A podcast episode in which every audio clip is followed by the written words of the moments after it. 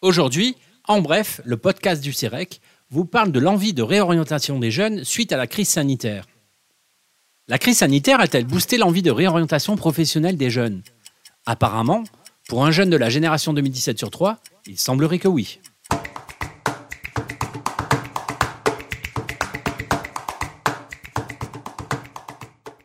Trois ans après leur entrée dans la vie active, les jeunes de la génération 2017 ont vu leur début professionnel bousculé par le confinement. Interrogés quelques mois après, un tiers d'entre eux déclarent que la crise les a conduits à repenser leur projet professionnel. Mais est-ce que la crise a joué un rôle déterminant dans ce désir de réorientation? En quoi le confinement a-t-il modifié la situation et les conditions d'emploi de ces jeunes? Les nouveaux résultats de l'enquête Génération apportent des premiers éléments de réponse.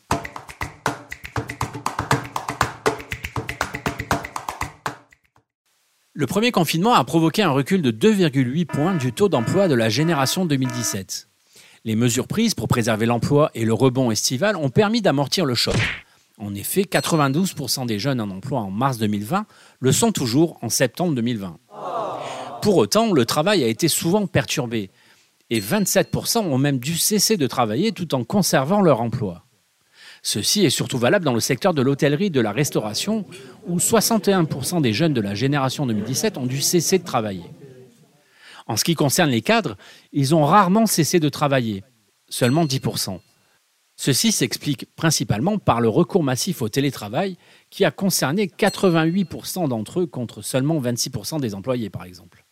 Par ailleurs, 44% des jeunes employés dans le secteur privé ont bénéficié du chômage partiel, lequel a conduit à un tassement du revenu pour un quart de la génération 2017.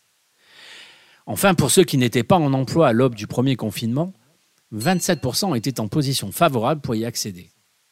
Si le confinement a eu un impact plutôt limité sur la situation d'emploi, plus d'un jeune sur trois a quand même repensé son projet professionnel suite à la crise sanitaire.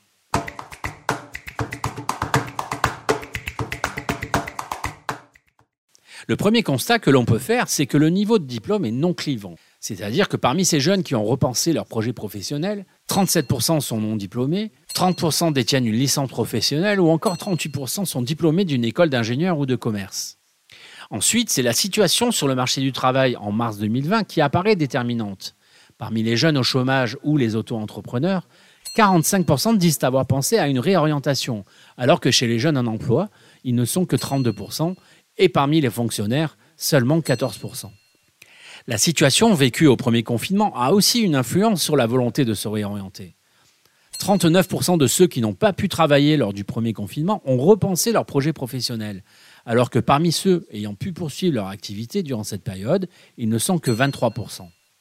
En clair, plus la situation d'activité initiale a été déstabilisée, plus on a cherché à revoir son projet professionnel.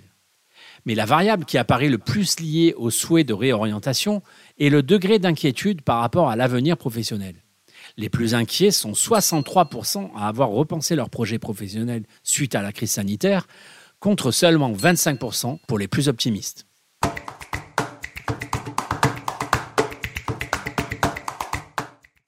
En conclusion, deux constats s'imposent.